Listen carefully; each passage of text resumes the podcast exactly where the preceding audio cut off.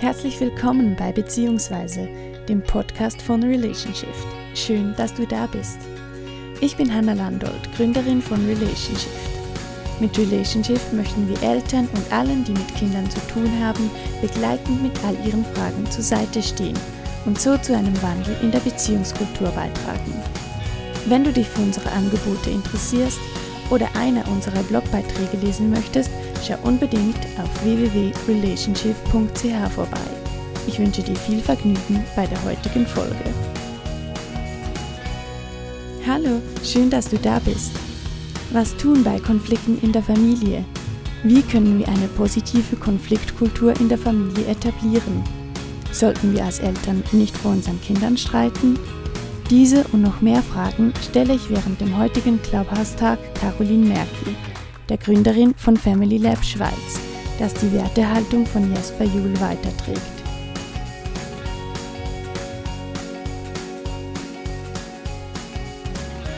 Caroline, erzähl uns doch mal, was ist überhaupt Family Lab, für die, die es noch nicht wissen, und wer bist du? Also ich bin ähm, Caroline Merki, die Leiterin von Family Lab Schweiz. Das gibt es schon seit äh, zehn Jahren oder fast über zehn Jahren, jetzt elf Jahre. Und ähm, bei Family Lab geht es darum, dass ähm, der, im Fokus die Beziehung ist. Also die Beziehung zwischen Erwachsenen und Kind. Sei es eine Lehrperson, sei es ein Vater oder eine Mutter zum Kind und nicht wie bisher oder in vielen Erziehungsrichtungen der Gehorsam im Mittelpunkt ist. Und das möchte ich heute im Verlauf des Abends anhand des Konfliktes aufzeigen, was das dann bedeutet, in Beziehung sein und den Fokus auf Beziehung zu haben. Ähm, Family Lab richtet sich einerseits an Eltern, aber eben auch an Fachpersonen, die mit Kindern oder mit Menschen arbeiten. Es gibt das Family Lab ähm, in 22 Ländern und Jesper Juhl hat vor fast 20 Jahren hat er dieses Family Lab International gegründet und ähm, auch sehr lange geleitet bis fast zu seinem Tod. Und heute ähm, gibt es Family Lab International nicht mehr. Wir sind eine Association, die diese Werte nach Jesper Juhl weitertragen. Ich selber, vielleicht weil ich noch bin, Mutter von drei Kindern, die sind 21, 20 und 17 äh, Jahre alt. Genau, und heute wollen wir unter diesem Aspekt das Thema Konflikte ähm, genauer anschauen. Und Konflikte, ich glaube, da sind wir uns alle ziemlich einig, die gibt es in jeder Familie, mehr oder weniger. Ähm, werden auch unterschiedlich ähm, gehandhabt, sage ich mal. Es gibt Familien, da wird sehr laut gestritten oder Konflikte, je nachdem auch sehr destruktiv äh, ausgelebt. Dann gibt es Familien, da werden Konflikte nicht oder ja, werden als etwas Negatives angesehen und vielleicht unter den Teppich gekehrt, eventuell bis der Teppich dann so gewölbt ist, dass man zwangsweise drüber stolpert. Ähm, es gibt ja ganz äh, unterschiedliche Arten, Konflikte auszutragen. Ähm, was ich glaube, äh, was man schon so sagen kann, dass Konflikte immer noch oder ja einfach weit verbreitet noch als etwas sehr äh, Negatives äh, angesehen werden. Kannst du das bestätigen, Caroline, oder wie siehst du das? Also es ist schon so, dass viele Eltern meinen, dass ähm, Konflikte ein Anzeichen dafür sind, dass etwas nicht gut ist in der Familie oder dass sie ihre Aufgabe nicht äh, besonders gut machen. Und ähm, für mich sind Konflikte da, dass, ähm, dass man etwas lernt dabei, dass beide Seiten, also als Eltern und das Kind, etwas dazu lernt. Und es ist ähm, ganz normal, dass wenn Menschen zusammenleben, es eben auch Auseinandersetzungen gibt, das, wie du das so schön gesagt hast, Hanna. Und mit Auseinandersetzungen meine ich, die Auseinandersetzung mit sich selbst, also mit meinen Bedürfnissen und meinen Gefühlen, aber dann eben auch ähm, mit der Auseinandersetzung mit den Bedürfnissen und Gefühlen und Wünschen und Interessen des Gegenübers, also des Kindes. Es geht also darum, wie wir mit diesen Konflikten umgehen, wie wir reagieren. Und somit ist eigentlich jeder Konflikt eine Chance, sich weiterzuentwickeln, also sich persönlich weiterzuentwickeln. Und vielleicht auch noch gerade vorweg, dass ähm, viele Konflikte zwischen Kindern und Erwachsenen verlaufen eben destruktiv, weil die Erwachsenen die Verantwortung für sich selber nicht übernehmen, also für, für eben diese ähm, Auseinandersetzung mit sich selber nicht übernehmen. Und dann passiert es ganz schnell, dass sie dem Kind oder dem Gegenüber die Schuld ähm, geben. Und ähm, da hilft äh, in den meisten Fällen in solchen Konfliktsituationen der Dialog. Und dazu komme ich vielleicht später noch, weil genau das viele Erwachsene nicht gelernt haben. Was, was ist denn oder was heißt das? ein, einen Dialog führen. Und ich habe bei der Vorbereitung gemerkt, ich bin sehr fest auf eure Beispiele und aus dem Alltag ähm, angewiesen, um eben genau diese, diese Vorgänge ähm, besser erklären zu können. Und ich hoffe, du, Hanna, oder die Zuhörer, ihr habt ganz viele Beispiele aus eurem Alltag. Ich glaube, da kann ich aushelfen. Ich habe mir auch im Vorhinein so überlebt, äh, überlegt, ähm, also zu Konflikten, wenn ich da so drüber nachdenke, natürlich je nachdem, wie man einen Konflikt definiert, aber ähm, also mit vier Kindern, da habe ich schon, ich würde so sagen, sicher 30 ähm, ja, kleinere Konflikte am Tag, wo wir uns zumindest nicht von Beginn an ganz einig sind. Und wenn du jetzt vorher gesagt hast, ähm, dass die äh, Erwachsenen Eltern äh, die Verantwortung nicht übernehmen. Also möchte ich nochmal festhalten, oder die äh, Verantwortung, wie ein Konflikt verläuft oder überhaupt, wie äh, das Familienklima ist, das liegt immer bei den Eltern, bei den Erwachsenen, das ist soweit klar. Aber was heißt das jetzt konkret, äh, wenn ich die Verantwortung habe, wie ein Konflikt verläuft? Äh, kannst du da noch etwas genauer darauf eingehen? Was bedeutet das jetzt ganz konkret? Ja, genau. Und aufpassen, es, ist ja jetzt nicht, dass die Alternative dann ist, dass die Erwachsenen sich selbst anklagen oder sich selber die Schuld geben. Ah, jetzt habe ich noch was falsch gemacht, wenn wir Konflikte haben. Sondern es ist, geht wirklich um diese Verantwortung und nicht um Schuld. Und diesen Satz möchte ich gerne wiederholen, den du gesagt hast, dass die Verantwortung für die Qualität der Beziehung bei dem Erwachsenen liegt, weil Kinder können nicht Verantwortung für diese zwischenmenschlichen Prozesse übernehmen. Und ich finde, immer dieser Satz ist so, mir ist der jetzt so geläufig und wie du eben fragst, was bedeutet denn das? Und da habe ich immer das gleiche Beispiel und diejenigen, die mich schon kennen, kennen es vielleicht schon in und auswendig, aber ich möchte es trotzdem nochmal erwähnen. Also es war so, dass unser Sohn, er war vielleicht sechs Jahre alt und ich, wir hatten einen Konflikt, ich weiß nicht mehr, um was es ging. Aber ich wollte einfach etwas von ihm und er hat sich gesträubt und es gab diesen Moment, wo wir laut wurden und ich, ich meinte nicht, dass ich jetzt verletzend war, aber einfach, ich habe gesagt, doch, das machst du jetzt und ich wurde immer enervierter und er auch. Und irgendwann hat er in seiner Wut oder auch weil er so in die Ecke gedrängt äh, war, gesagt, also zu mir gesagt, du dumme, fette Sau. Und diese ähm, drei Worte, die haben mich so ähm, getroffen, dass ich wirklich gerade äh, mundtot war. Ich, ich, wusste nicht mehr, was sagen. Und das finde ich, das war schon mal gut. Dass einfach mal, dass ich mal aufgehört habe zu reden und weil ich so schockiert war. Und jetzt anhand diesem Beispiel, wo kann ich jetzt oder wo ist meine Verantwortung in diesem Konflikt? Weil wir müssen nicht darüber reden, dass ähm, man dumme, fette Sau sagen darf oder nicht sagen darf. Weil das ist mir klar, das will ich nicht, dass mein Kind das sagt.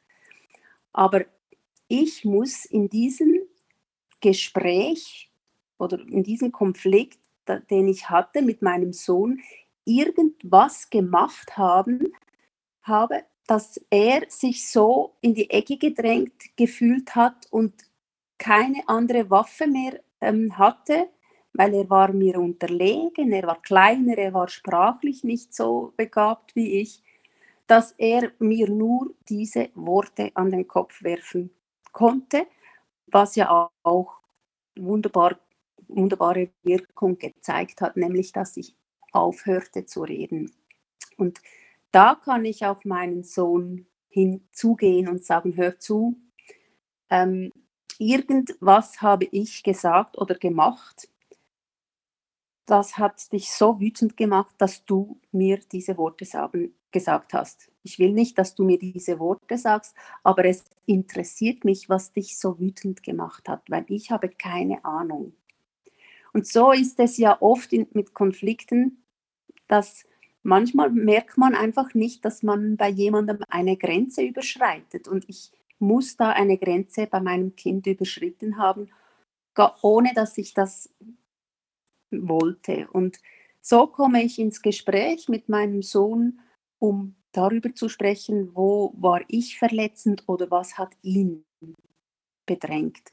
Und das ist für mich viel förderlicher als eine Moralprägung, das sagt man nicht und wenn du das nochmal und, und, und schlimmstenfalls noch eine Strafe. Ich kann nur sagen, mein Sohn hat mir nie mehr im Leben diese Sätze, diesen Satz an den Kopf geworfen. Ähm, ja, wir konnten in Zukunft mehr oder besser ähm, miteinander reden. Ja, danke für dieses Beispiel. Ich habe mir im Vorhinein nämlich auch überlegt, oder ja, die Frage, die mich so beschäftigt hat, ähm, was macht man denn, wenn ja, Konflikte vom Kind heraus äh, destruktiv verlaufen? Das hast du jetzt zum Teil schon beantwortet. Ähm, aber bei uns ist jetzt so, also so als Beispiel, ähm, wir haben ein Kind, das immer sehr körperlich, äh, sehr schnell und sehr körperlich reagiert.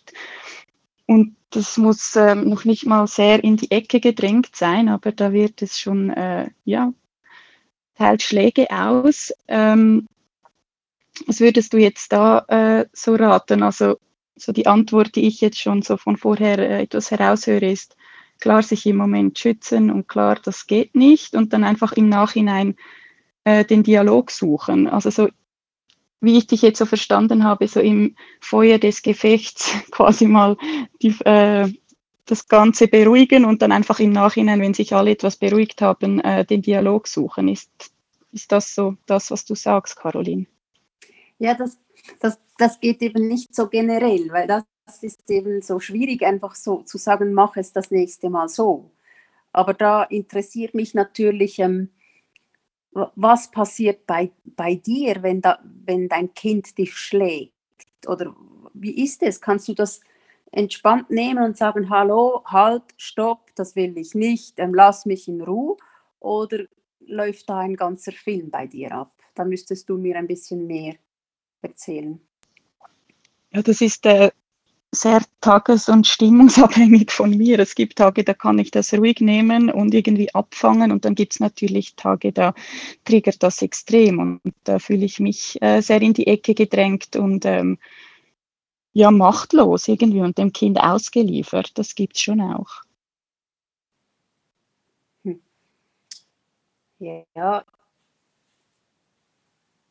ich müsste, glaube ich, einfach ein konkretes Beispiel haben. Es ist mir zu allgemein, weil das kann so viel Verschiedenes sein, wenn ein Kind auf den Erwachsenen losgeht und ihn schlägt. Das, wenn das zum, ja, dann müsste ich vielleicht auch fragen, welches deiner Kinder, weil ein Zweijähriges, das hat ja nicht mal die Sprache, das hat nur seine kleinen Fäuste, die es einfach auf die Mutter einhämmert ist es der Sechsjährige, kann man schon etwas mehr verlangen an Sprache. Nein, genau, es geht mir jetzt also weniger also, um die um die kleinen, also um die ganz kleinen Kinder, weil ja, da finde ich, äh, ist es zu einem gewissen Grad ähm, ja, kann ich das nehmen, dass sie sich nur mit den Fäusten zu wehren äh, wissen. Nein, aber in meinem Beispiel geht es jetzt um, um den sechsjährigen Sohn und da machen ja die Fäuste, ja, Fäuste ist jetzt übertrieben gesagt, aber die Schläge, die, die, die machen ja dann auch weh. Also dann deshalb auch das ausgeliefert fühlen, das ist ja dann bei ganz kleinen Kindern nicht mhm. so. Und kannst du mir nochmal erzählen, wie du reagierst? Es ist wirklich ab, es kommt wirklich darauf an, wie ich gerade so drauf bin. Es gibt Tage, ähm, ja, da, ähm, da werde ich aggressiv und laut und äh, ziemlich okay, bleiben wir mal bei diesem bleiben wir bei diesem Tag, wo du aggressiv und laut wirst. Also, weil dann sind ja schon zwei Menschen aggressiv und laut. Also dein Sohn und du in diesem Beispiel genau. jetzt. Und, Sehr ungeppig. Genau. Und, das, äh, und da ist meiner Meinung nach die Verantwortung, die du übernehmen kannst, ist zu schauen, dass du wieder zur Ruhe kommst, also wenigstens zu dir selber kommst. Weil äh, ich brauche das Bild, dass ähm, dein Sohn ist wütend, ja, das, ähm, weshalb auch immer, und er ist außer sich, weil er ist so wütend. Und wenn du auch noch außer dir bist, dann ist sozusagen niemand zu Hause und dann gibt es auch keinen Kontakt. Und das ist jetzt eben deine Verantwortung, dass du schaust, dass du wieder zu dir selber kommst. Und dann traue ich dir ganz äh, viel zu, dass du den Kontakt zu deinem Sohn wieder aufnehmen kannst. Ist also du sagst quasi, Ja, ja, danke, das ist gut. Also du sagst quasi, äh, wenn ich das so äh, richtig verstehe, im Konflikt, auch wenn es da äh, je nachdem aggressiv zu und her geht, bin ich als Erwachsene, als Mutter, ich bin verantwortlich zuerst einmal, dass ich mich wieder beruhige ähm, und das Kind quasi stellt man dann ja, stellt man hinten an oder um das kümmert man sich nachher. Aber in diesem Fall heißt Verantwortung zu übernehmen, Selbstfürsorge, äh, ja, selbstfürsorglich mit sich selbst umgehen und zu schauen, dass man ja, sich wieder beruhigt. Ja. So. Und das ist ja schön jetzt zusammengefasst und das, das macht für mich sehr Sinn. Und da beginnt es ja schon auch wieder schwierig zu werden, weil in manchen Situationen kannst du dir diese Zeit oder vielleicht dieses Timer oder was du vielleicht gerade nötig hast, nicht nehmen. Ähm, weil ihr seid im Zug oder ihr seid, äh, du hast die, die, die, Kleine auf dem Arm oder was auch immer. Also das ist ja genau da, wo es dann auch wieder schwierig wird. Und das zu erkennen, ja, jetzt hätte ich eigentlich, jetzt bräuchte ich so dringend meine Pause, meine fünf Minuten oder was auch immer zum Runterfahren und ich kriege sie nicht, weil ich habe da ich noch andere Kinder oder wir sind da in der Öffentlichkeit. Und das macht es dann eben ganz schwer, ähm, so, so heikle Situationen ähm, weniger destruktiv oder entspannter durchzuf also durchzuführen. Ja. Mhm, danke dafür. Ähm, jetzt würde ich gerne noch etwas ähm, aufs Nein sagen ähm, eingehen, weil das ist ja oft Anlass für einen Konflikt. Ähm, also ich habe in der Vorbereitung habe ich von Jul gelesen, oder man sagt ja, wenn man ja meint, nein, wenn man nein meint und wenn man sich äh, nicht sicher ist, nimmt man sich Zeit zum Überlegen. Und das tönt ja extrem klar, logisch und einfach und doch ist es dann im Alltag äh, nicht ganz so einfach. Deshalb möchte ich gerne da mit dir noch etwas darüber sprechen. Und was mir so äh, durch den Kopf gegangen ist, ein Nein ähm, wird ja vielleicht von den Kindern oft auch nicht äh, ja einfach so angenommen, weil es vielleicht eine äh, oder vom Kind als eine Abweisung ähm, interpretiert wird. Und magst du da vielleicht etwas sagen? Also so diese Angst, auch das eigene Kind abzuweisen. Ähm, und fühlen sich Kinder überhaupt abgewiesen, wenn man Nein sagt? Ähm, ja, kannst du dazu was sagen, Caroline? Mhm. Also wenn ich dich richtig verstanden habe, geht es so also um einen Wunsch vom Kind. Ich möchte gern das oder das. Also ich nehme immer gern das typische Beispiel, ich möchte ein Schokistängeli und es ist fünf vor zwölf, also kurz vor dem Mittagessen und du sagst nein. Ist das ja, oder so vielleicht, eine... ja, ich habe jetzt eher äh, daran gedacht, das Kind möchte beispielsweise, dass ich ihm ein Buch vorlese, also es möchte Kontakt und dann sage ich nein. So bei Aha. Schoko oder so, dann ist irgendwie noch klar, aber jetzt es möchte Zeit okay. mit mir verbringen. Okay, okay, ja, ja, das macht einen Unterschied. Aber ähm, es, es hat sein, es, es äußert sein Bedürfnis, ich möchte gerne mit dir zusammen sein, kuscheln und ein Buch, eine Geschichte hören. Und das ist ja ganz typisch, ihr seid zwei und es zählen auch deine Bedürfnisse. Und das ist typisch für einen Konflikt. Deine Bedürfnisse sind, ich möchte lieber Ruhe und oder etwas anderes machen und jetzt nicht eine Geschichte erzählen. Und da prallen zwei äh, verschiedene Bedürfnisse aufeinander. Und du sagst jetzt, du, du kannst ein Nein aussprechen oder es ist schwierig für dich? Ja, mir gelingt es inzwischen gut. Ich habe es jetzt mehr so allgemein gemeint, allgemein, weil das okay. wahrscheinlich für viele noch eine, ja, eine Schwierigkeit ist. Ja, und, und das ist ja auch schwierig. Welchem Bedürfnis gebe ich jetzt ähm, den Vorrang? Dem, dem des Kindes oder mein Bedürfnis nach Ruhe? Und das ist dann dieser innere Konflikt, dieser existenzielle Konflikt. Wie viel gehe ich über meine Grenzen und sage halt doch, ja, okay, ich bin zwar müde, aber ich erzähle dir die Geschichte. Oder wie viel muss ich wirklich auf meine Integrität achten, auf mein Bedürfnis und sagen, es geht nicht. Und dieser innere Konflikt, den haben wir tagtäglich mehrmals. Und es, also ich finde, das hört nie auf, ob es jetzt ein Kind ist oder ob ich jetzt mit meinen Erwachsenen Kindern oder mit meinem Mann immer wieder, wo, wo gebe, kooperiere ich mit meinem Gegenüber oder wo sage ich zu mir Ja und zum Gegenüber Nein. Und da gibt es keine Regelung. Es ist einfach nur so, dass wenn ich immer nur kooperiere, immer nur das mache, was das Kind oder die anderen von mir wünschen, dann irgendwann geht es mir nicht mehr gut. Dann werde ich krank oder äh, im, in der Berufswelt äh, ist es, geht es zu einem Burnout. Und deshalb ist diese, diese Balance zu finden, wo schaue ich auf meine Grenzen oder wo gebe ich ähm, nach oder nicht im negativen Sinn nach, sondern kann ich dem Kind ähm, die Geschichte erzählen. Und das ist wirklich, da hast du den einen richtig schwierigen Konflikt getroffen, diesen existenziellen Konflikt. Und da gilt es ganz fest nach innen zu schauen, bei sich selber, was brauche ich jetzt?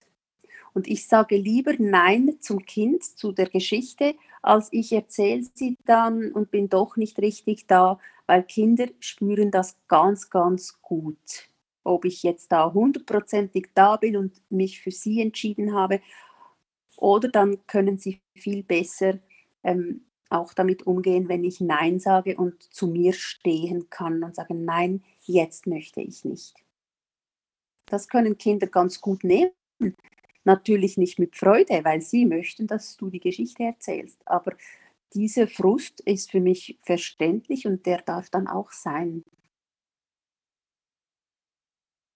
Ich habe, das ist schon ein paar Jahre her, aber ich habe das auch irgendwo äh, von Jul gelesen. Ähm, da kommt das kleine Kind am Abend ähm, wieder aus dem Zimmer, die Eltern sind irgendwie auf der Couch und es sagt, es möchte ähm, ja, mit der Mutter einschlafen oder es möchte auch aufs Sofa kommen oder so und dann sagen die Eltern, ähm, nein, wir, möcht wir möchten dich jetzt nicht hier haben, ähm, wir möchten alleine sein. Und mich hat das vor ein paar Jahren ziemlich schockiert, weil das ja so eine ziemlich klare äh, Abweisung ist. Und ich möchte ja mein Kind nicht abweisen. Aber ähm, Jula hat dann gesagt, ja, aber ihr möchtet es ja abweisen, also ihr als Eltern, ihr wollt es ja nicht hier haben, also sagt es, doch, sagt es auch so. Und das Kind, ja, das, es muss damit lernen, mit Abweisung umzugehen. Ähm, ist das so? Ähm, müssen Kinder oder ja, dürfen wir Kinder äh, darauf vorbereiten, dass sie Abweisung äh, erleben. Ähm, und ist meine Aufgabe dann als Elternteil einfach das Kind zu trösten, weil es wird ja dann höchstwahrscheinlich ähm, traurig sein. Mhm. Sehr komplexe Fragen heute Abend, ähm, weil es ist so vielschichtig. Jetzt sind, ich kann nicht einfach sagen, ja, weist eure Kinder ab, weil es kommt immer auch wieder darauf an, wie, was ist da los. Und für mich heißt einfach, wenn, also Eltern sind da, um die Bedürfnisse, die Grundbedürfnisse der Kinder zu erfüllen hat es gegessen, hat es äh, ein Bett, hat es Ruhe, hat es einfach diese Grundbedürfnisse.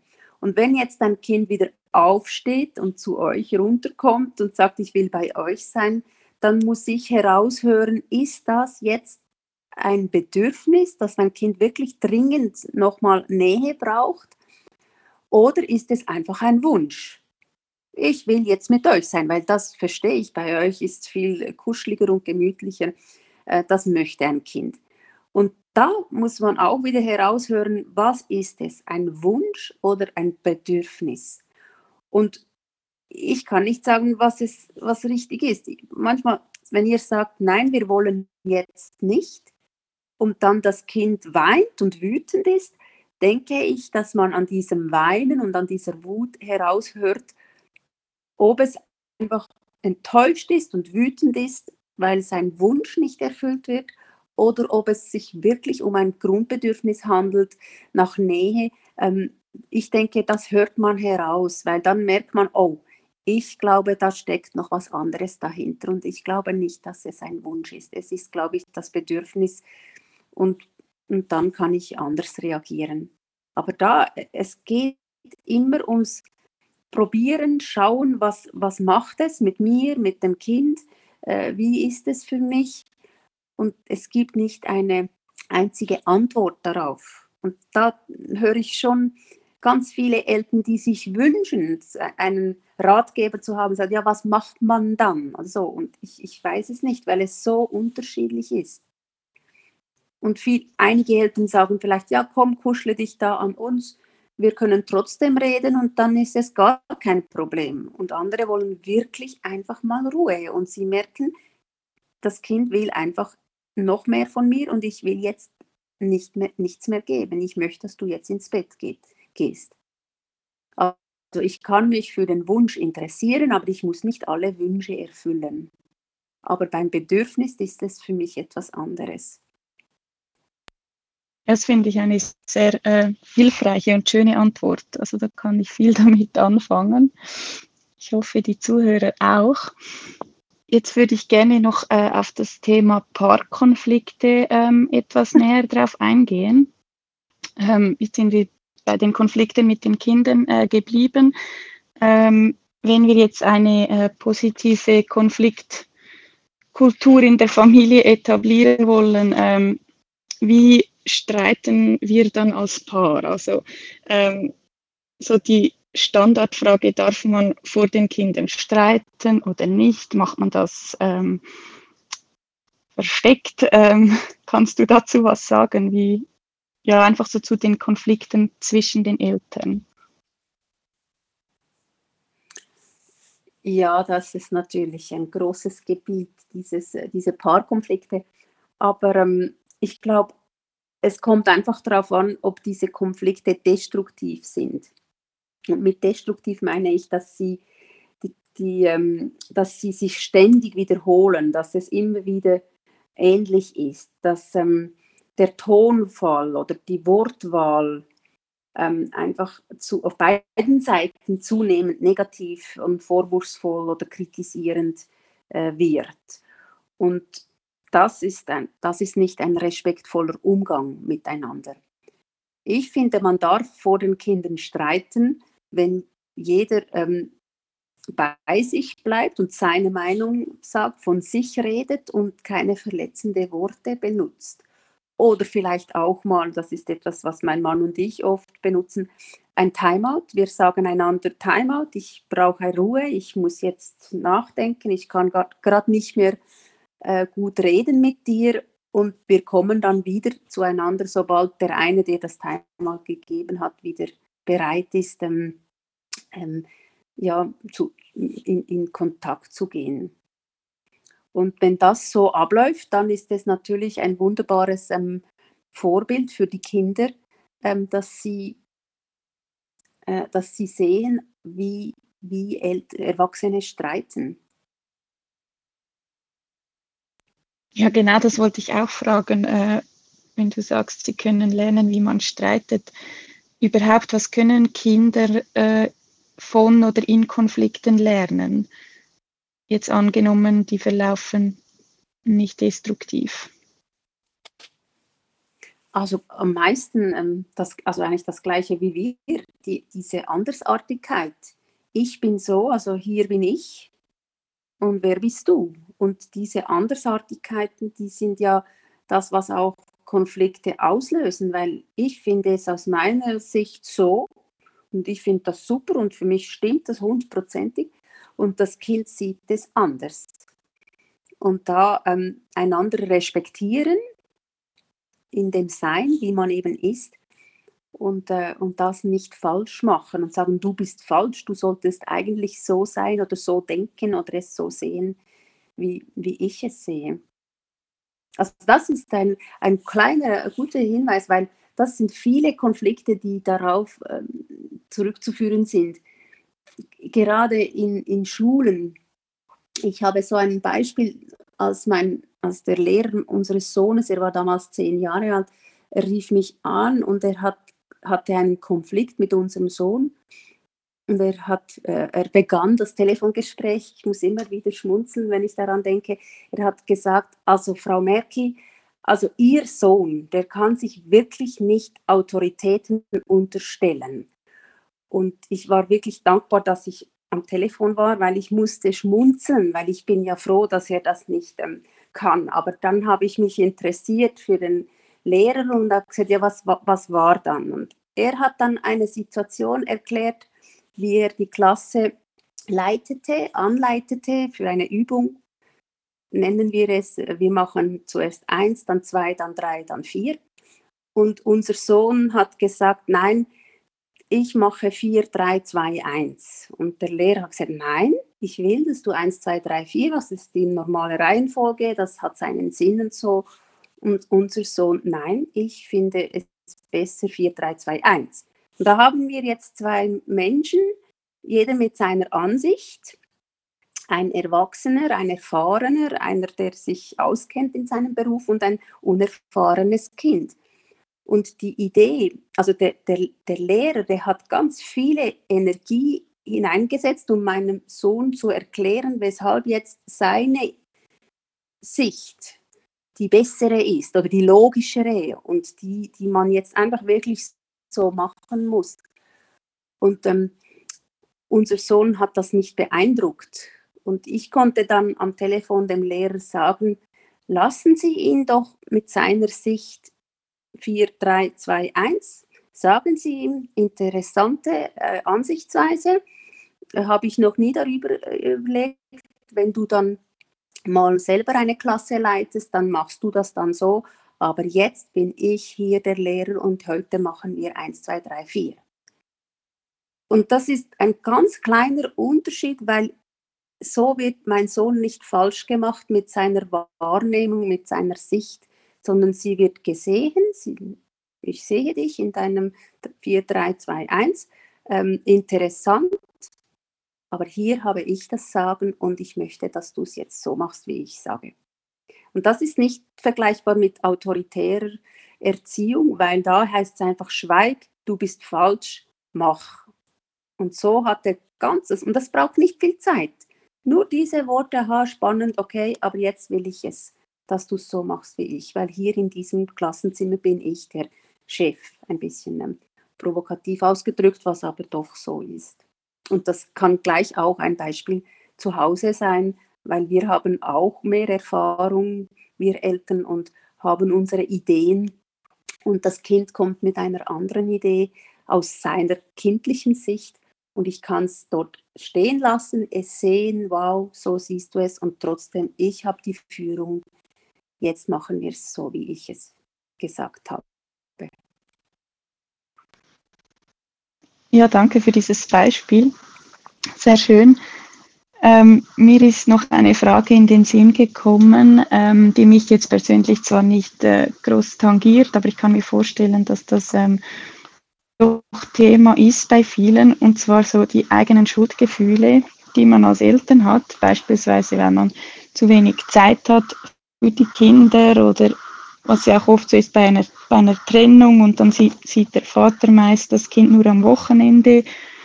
Ähm, wie wirkt sich so etwas aus auf die Konf auf Konflikte? Also ich kann mir vorstellen, dass wenn man das Kind dann äh, nur so und so oft sieht, dass man dann halt äh, ja dem Kind einfach mehr entgegenkommt, als wenn man jetzt äh, ja jeden Tag mit den Kindern ist. Ähm, magst du dazu was sagen? Ähm, verändert sich die Konfliktkultur oder sagst du nein, man soll da auch zu sich stehen und ähm, Konflikte so austragen, wie wir das jetzt vorhin be besprochen und gehört haben? Also für mich macht es eigentlich keinen Unterschied, ob jetzt äh, dieses Beispiel mit dem getrennten Vater oder Mutter, weil es kommt auch darauf an, wie es für diesen Vater äh, ist oder für diese Mutter. Ähm, willst du dich, willst du jeden Abend Geschichte erzählen? Willst du das noch und das und das und das auch noch machen? Und wenn das von tiefen Herzen kommt, dann ist es doch wunderbar. Aber wenn es aus, ein, aus dem Ursprung kommt, ich will Konflikte vermeiden, dann ist es ganz sicher destruktiv und irgendwann kommt ein, ein Konflikt auf. Das ist, ähm, das ist so, das kann man nicht vermeiden. Vielleicht dann nicht bei der Geschichte, sondern wegen irgendwas anderem. Und deshalb so dieses ähm, Ablenken oder ähm, eben nicht darauf eingehen oder sich äh, fröhlich spielen, obwohl man eigentlich gar nicht mag. Das ist äh, für mich sind das falsche Signale für das Kind. Also das geht dann fast auch ein bisschen in Manipulation. Was ist mit Konflikten ähm, beispielsweise so das typische Beispiel, alle meine Freunde dürfen. Es ist jetzt bei uns noch nicht so groß aktuell, aber ich glaube, oder ja, auch wenn ich zurückdenke an meine Kindheit, ähm, alle Freunde dürfen und ich darf nicht. Ja, das, das war eben, das ist ein Beispiel, wo ich finde, wo es wirklich früher, also im letzten Jahrhundert einfacher war, weil da war man sich so einig, was man darf und was man nicht darf. Ähm, da hieß es einfach, ein siebenjähriges Kind, das ist ganz sicher um 6 Uhr am Abend zu Hause. Das ist ganz unmöglich, dass da jetzt noch ein Kind draußen ist oder was auch immer. Und heute haben wir diese Vielfalt, es so zu machen, wie wir es wollen. Und da gibt es Kinder, die dürfen bis sieben draußen bleiben, einige bis acht oder das ist sehr, sehr unterschiedlich. Und dann kommen eben diese Konflikte auf. Ähm, alle anderen dürfen, oder? Und zum Teil stimmt das vielleicht auch, dass das da ganz, ganz unterschiedlich ist. Und da äh, gilt einfach persönlich äh, mit meinem Kind in den Kontakt gehen und sagen, ich will das aber eben. Ich will, dass du um 6 Uhr zu Hause bist. Ich will äh, mit dir noch eine Stunde Bettzeit haben. Ich will das in Ruhe machen. Ich brauche diese Zeit. Und dann ist es ein Dialog, wie ist es für dich? Und dann höre ich das Kind, aber ich will draußen spielen und ich will vielleicht nur noch Viertelstunde Bettzeit haben. Und dann kann ich abwägen, ob ich mit dem gehen kann oder nicht. Aber ich kann wenigstens dann auch hier wieder das Kind äh, sehen und sagen, ah, du hättest lieber nur 15 Minuten Bettzeit. Ähm, ja, ist für mich ein bisschen unrealistisch und deshalb möchte ich trotzdem, dass du um 18 Uhr zu Hause bist. Und das muss natürlich sich anpa anpassen, wenn das Kind älter ist. Also das mag gut sein, dass das dann ein paar Jahre später eben 19, 20 Uhr ist und dieses Gutnachtgeschichtli nicht mehr relevant ist für das Kind. Für mich als Mutter schon, aber fürs Kind nicht mehr. Und da eben herauszuhören, was ist meines und was ist seines. Es geht immer um diese meine Bedürfnisse, seine Bedürfnisse und das zu beleuchten. Ich weiß nicht, ob das jetzt eine Antwort war. Doch, danke. Ähm, braucht ein Nein immer eine Erklärung? Ähm, das ist mir heute äh, so durch, oder diese Frage ist mir heute so durch den Kopf gegangen. Ähm, eines meiner Kinder, das braucht immer, also er will unbedingt eine Erklärung. Ich sage nein und dann, aber wieso nicht? Und dann startet die Diskussion und ich, vielleicht weiß ich gar nicht weshalb, nein, ich möchte es jetzt einfach nicht. Und deshalb so meine Frage, braucht es immer eine Erklärung, wenn ich Nein sage? Ich finde nicht. Nein wenn du eine hast, ist es ja praktisch, aber auch die wird nicht immer akzeptiert. Auch gegen die wird weiter ähm, verhandelt. Aber ich kann auch einfach sagen, weil ich ich bin. Mhm. Ähm, können wir noch etwas den Transfer zur Schule machen? Ähm, Konflikte in der Schule, jetzt ich als Lehrperson, kann man da eins zu eins das übernehmen, was wir jetzt besprochen haben? Oder ist es eine ganz andere Ausgangslage und verläuft anders? Das ist eine schwere Frage. Ähm, also es ist, ähm, ich kann sie nicht äh, so direkt beantworten, aber für mich ist es von dem Punkt anders, weil ähm, es sind beides asymmetrische Beziehungen. Also eine Seite hat mehr Macht, also in der Schule hat die Lehrperson mehr Macht. Ich benutze gern dieses Wort, weil viele sagen, ich will keine Macht, aber es ist einfach so. Und das ist für mich eine asymmetrische Beziehung. Und zu Hause haben die Eltern Macht. Also da geht es um einfach mehr Verantwortung, alle möglichen von, von Macht haben wir da. Und von daher es, ist es das Gleiche. Das heißt, in beiden Situationen ist die erwachsene Person verantwortlich für diese Qualität der Beziehung.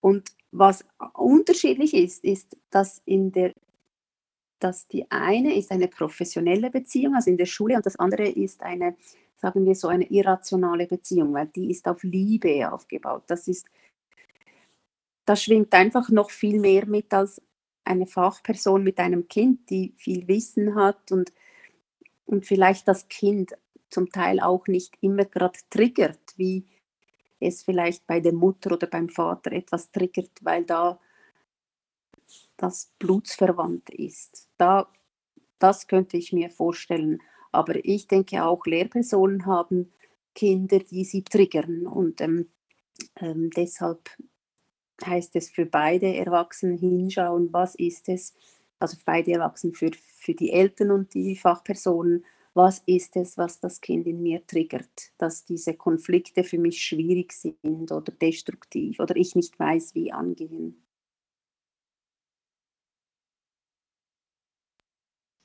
Danke dafür. Ähm, jetzt würde ich nochmals gerne auf das äh, Thema Dialog äh, eingehen. Du hast zu Beginn äh, gesagt, oder im Beispiel mit deinem Sohn, äh, dass man dann den Dialog sucht. Äh, ja, jetzt, wie, genau, wie sieht das genau aus, wenn ich in den Dialog gehe mit meinem Kind? Und einfach noch einmal die übergeordnete Frage, wie, ja, wie etabliere ich eine Konfliktkultur in der Familie, die einfach angstfrei ist, oder? Das ist ja so wichtig, dass die Kinder einfach wissen, hier darf man streiten und hier wird, werde ich nicht in meinem Sein oder ja, mit meinem Sein, mit meiner Existenz in Frage gestellt.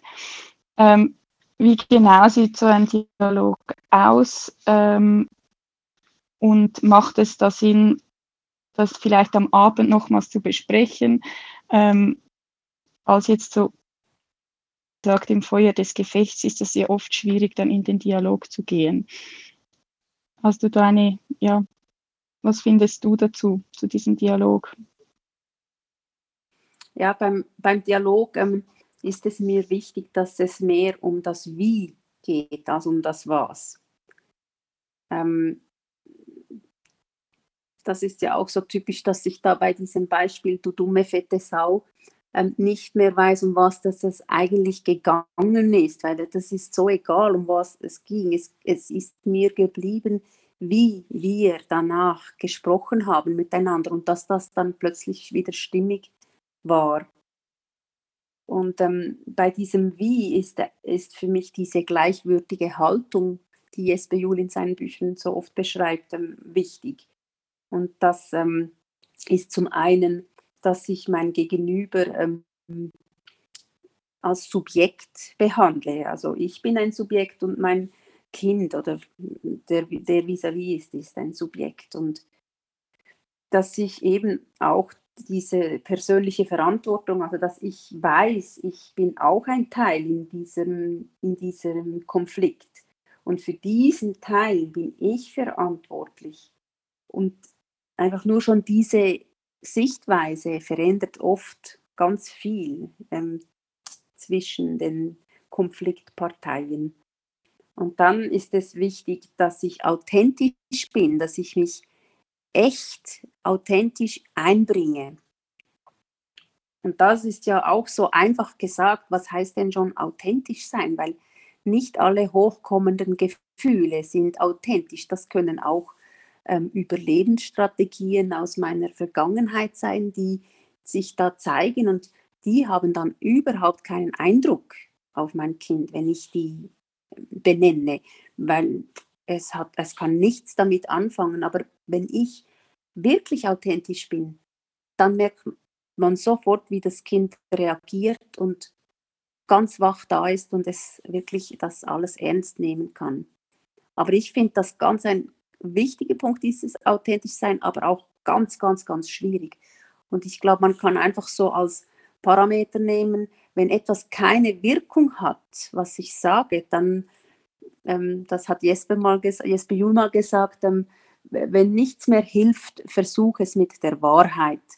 Und diese Wahrheit, die muss man manchmal suchen gehen, weil die war bei mir oder ist heute noch nicht immer gerade an vorderster Stelle. Oft kommen ganz mö aller mögliche Strategien, die ich ausspreche, aber dahinter steckt eigentlich mein Grundbedürfnis und das zu habe ich äh, vielleicht keinen Zugang oder ich kenne es, ich konnte es noch nicht kennenlernen. Und es ist auch so, jetzt das sage ich nur so, vielleicht machen wir mal einen, einen Dialog zu dem Thema.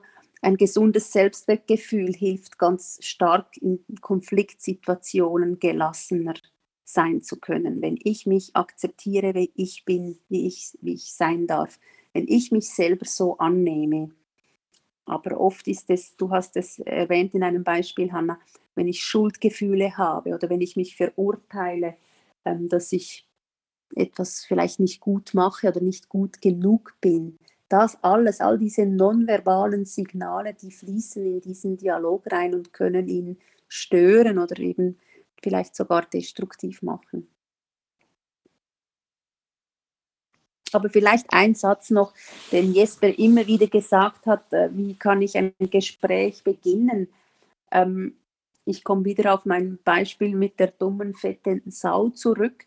Äh, wie kann ich da jetzt zu meinem Sohn gehen und dieses Gespräch beginnen? Ähm, ich sage, so und so ist es. Ich habe versucht, es so zu machen, dir das so mitzuteilen. Aber es ist mir nicht gelungen. Irgendetwas habe ich gemacht, dass es nicht gelungen ist, dass es gut angekommen ist. Und ähm, als zweiter Satz dann, ich muss machen, ich muss wissen, ähm, also ich brauche deine Hilfe, ich muss wissen, was, was habe ich eben falsch gemacht oder was, was hat dich eben verletzt. Also diese zwei Sätze finde ich, die sind sehr, die kann man gut mehrmals benutzen. Und dann auch hören, was ist jetzt beim Kind, wie ist es? Und das Kind äußert sich und dann nicht gleich sagen, ja, aber das stimmt doch nicht. Auch wenn ich das Gefühl habe, dass es so ist, fürs Kind war es so. Ähm, es, war, es hat es so empfunden und wahrgenommen. Und dann kann ich nur akzeptieren und sagen, ah, so war das für dich. Ich wollte das so nicht. Ich entschuldige mich für das, weil so wollte ich nicht, dass es rüberkommt. Ja, danke. Jetzt haben wir ähm, viel über Konflikte mit unseren Kindern gesprochen und auch kurz das Thema Paarkonflikte angeschnitten. Jetzt würde ich gerne noch, äh, bevor wir dann abschließen, auf das äh, Thema Geschwisterstreit. Das ist ja zwar auch ein riesiges Thema, aber dass wir es zumindest mal äh, kurz angeschnitten haben, ähm, auf das Thema Geschwisterstreit eingehen. Ähm, jetzt, wie kann ich ähm, ja in meiner Familie eine Kultur ja äh, kreieren, in der der Geschwisterstreit auch äh, nicht, also ja nicht destruktiv abläuft. Reicht es da, wenn ich im Konflikt mit den Kindern einzeln und wir als Paar ähm, ja gut umgehen und sie schauen das ab oder magst du dazu was sagen, wie wir Geschwisterstreit oder wie ich als Mutter Geschwisterstreit ähm, gut begleiten kann? Ist gut, hast du nicht gesagt, vermeiden kann, aber begleiten kann, ja. Ähm, es ist so auch da ganz unterschiedlich, weil ähm, es, es hilft vielleicht jetzt nicht viel, aber wenn ich sage, ja, Geschwisterstreit ist normal in einem gewissen Maß, wenn es ganz oft vorkommt, immer und immer und immer wieder, dann würde ich gerne die ganze Familie sehen und schauen, was ist da? Ist, was, was müssen diese Kinder äh, auf den Tisch bringen, dass so viele Konflikte, dass sie das, das, das ausleben. Aber im Normalfall ist es einfach so gesund, dass Kinder streiten. Und natürlich ist es so, wenn mehrere Kinder da sind, dann äh, habe ich das auch oft empfunden, oh, es ist so oft, aber zurückgerechnet, dann war es hier ein kleiner mit den zwei und dann da zu dritt und da noch allein. Ich würde sagen, so wenig wie möglich eingreifen, mit Ausnahme, es wird wirklich also gefährlich, gerade wenn kleinere Kinder da sind, aber oft können die sich ganz gut selber wehren. Und sie müssen ja mit diesem Bruder oder mit dieser Schwester lernen zu leben und deshalb ähm, tun wir ihnen keinen Gefallen, wenn wir ihnen diese Konflikte ähm, abnehmen und eingreifen und den Anwalt oder die Anwältin spielen. Ich Aber ich möchte, ja, ich möchte da, ich frage dann immer die Eltern, was macht es mit dir, wenn du das hörst? Und oft ist es dann eben so und dann so sind wir eigentlich wieder am Anfang äh, von unserem Gespräch dass sie diese Konflikte nicht aushalten können, weil sie sich, weil sie das nie lernen durften, dass Konflikte äh, normal sind und dazugehören. Und dann haben sie ein schlechtes Gewissen, dass sie etwas falsch machen, dass die Kinder streiten. Also dieses Harmoniebedürfnis liegt manchmal so hoch ähm, in, in einer Familie, dass das der Grund ist, dass die Eltern diese Konflikte zwischen den Kindern nicht aushalten können. Und da müsste ich individuell hinhören, was ist es dann bei jedem. Ja, ich habe das in letzter Zeit so fest gemerkt, wie meine Kinder, wenn sie zu zweit sind, also die zwei Älteren, wie die auf eine wunderbare Art und Weise miteinander streiten und schlussendlich eine Lösung finden, die dann für beide äh, stimmt und wie sie miteinander diskutieren.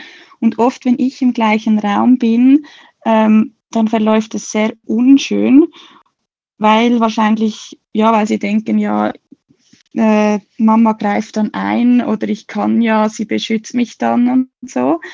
Ähm, und ich habe jetzt so angefangen, wenn ich merke, es geht so in Richtung Streit, dass ich äh, das Zimmer verlasse und irgendwie in die Küche etwas äh, arbeiten gehe oder so. Und meistens, also seit ich das mache, haben sie ja viel weniger Streit und vor allem wenn sie Streit haben, er verläuft einfach ja auf, auf eine schöne Art und Weise, wenn man das so sagen kann. Aber ich staune wirklich, wie sie miteinander in den Dialog gehen und gemeinsam eine Lösung finden. Ja, das äh, ist ein schönes Beispiel, wo du dich selber schützt, dass du es nicht, ähm, dass du dich, ja, dass du nicht dich einbringst und die Kinder keine Zuhörer haben. Das macht viel aus, denke ich auch.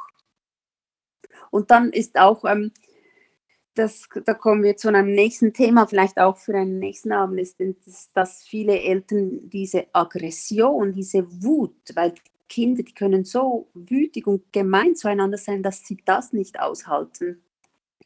Und das ähm, hat ja dann auch wieder mit den Eltern zu tun, weniger mit den Kindern, weil die, die können manchmal wirklich wütend sein. Ja, genau.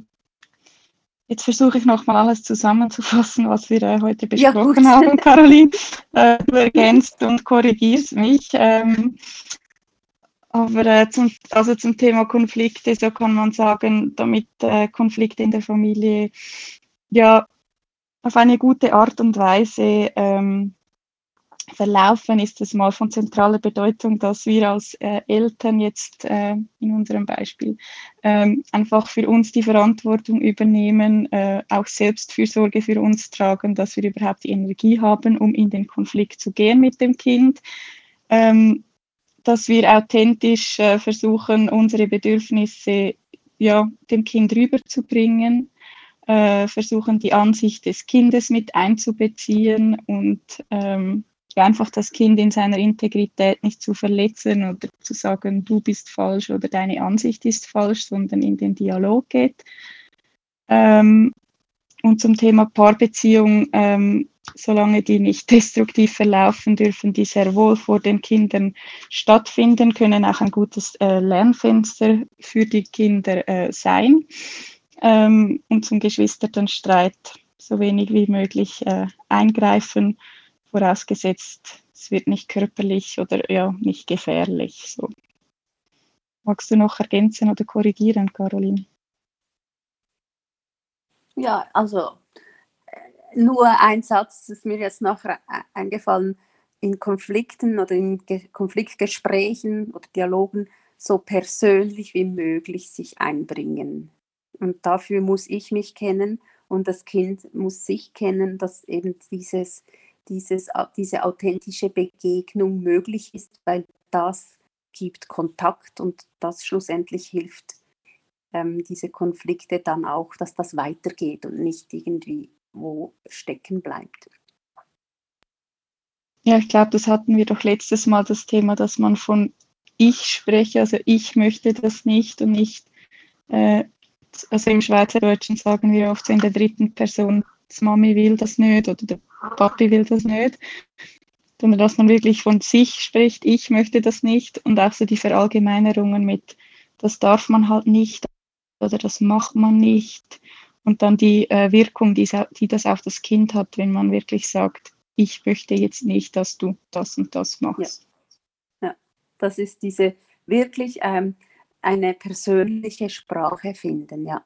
Das denke ich, das ist ganz, ganz wichtig und ich finde, man kann von klein auf, also wenn die Kinder klein sind, damit beginnen, weil es wird umso wichtiger, wenn sie dann in der Pubertät sind, weil da ähm, lassen sie sich nicht mehr so schnell täuschen, irgendwie mit so einem unpersönlichen Satz. Gut, dann sind wir schon fast am Ende. Jetzt einfach nochmal den Aufruf, falls jemand von euch zuhören eine Frage hat oder noch etwas sagen möchte, dann wäre jetzt der Moment. Und sonst, Caroline, würden wir langsam abschließen. Und wir überlegen uns, gell, was wir dann das nächste Mal noch besprechen und werden das dann ankündigen. Ja, ich danke dir ganz, ganz herzlich fürs Rede und Antwort stehen und für deine Beispiele aus dem Alltag und dein Wissen dazu. Ja, danke vielmals und auch für die Zuhörer, dass ihr das so lange, ähm, dass ihr so lange zuhören konntet. Also. Das war's für heute. Wenn dir diese Episode gefallen hat, würden wir uns unglaublich über deine Unterstützung freuen. Teile und like diese Episode und erzähl deinen Freunden davon. Außerdem würden wir uns über deinen Besuch unter www.relationship.ch freuen. Bei Fragen, Anmerkungen oder Themenwünsche für zukünftige Aufnahmen melde dich gerne bei mir. Du kannst mich per Mail auf LinkedIn oder via unsere Homepage erreichen. Ich freue mich.